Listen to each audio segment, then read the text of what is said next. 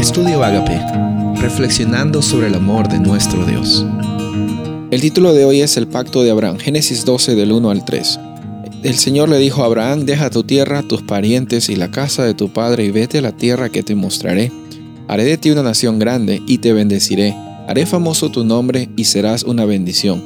Bendeciré a los que te bendigan y maldeciré a los que te maldigan. Por medio de ti serán bendecidas todas las familias de la tierra.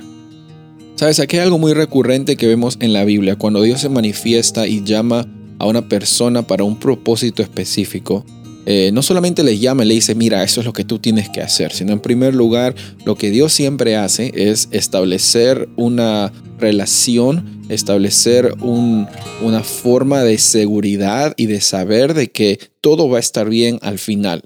Eh, siempre Dios se manifiesta diciendo, este es quien soy yo. Eh, yo te estoy dando la oportunidad de que tengas una vida plena, eh, se manifiesta con la persona, le das la labor y le dices, no estás solo, tranquilo, vas a tener que hacer esto. Y quizás va a ser un poco difícil, pero no estás solo, no estás sola. Y aquí, e incluso antes de que Dios establezca un pacto oficialmente con Abraham, encontramos de que Dios también oficialmente está estableciendo una promesa y una bendición futura para Abraham. Y lo que me gusta es de que Abraham no había hecho nada en, términos de acciones, no había hecho nada para merecer estas palabras que habían recibido de Dios. ¿Sabes por qué me gusta esto? Porque Dios nunca se ha fijado en lo que tú has hecho. Él ya te eligió desde que antes que tú nacieras.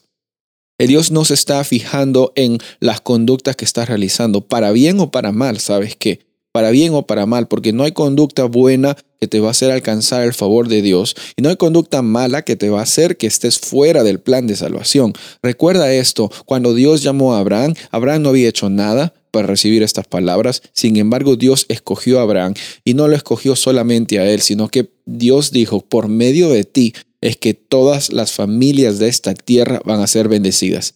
Se te hace conocido este término, por medio de ustedes serán bendecidos, por medio de ti serás multiplicado. Eso fue eh, el propósito original que Dios tuvo con el ser humano, con Adán y Eva.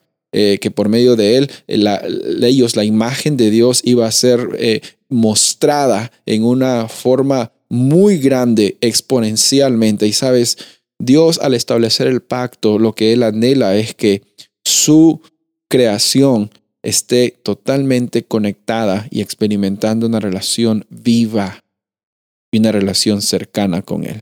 La orden de Dios para Abraham aquí es un poco difícil. Mira, deja la comodidad en la que estás viviendo y vete a una tierra que yo te voy a mostrar, desconocida, que yo te voy a mostrar. Y esas son eh, órdenes aparentemente difíciles de seguir.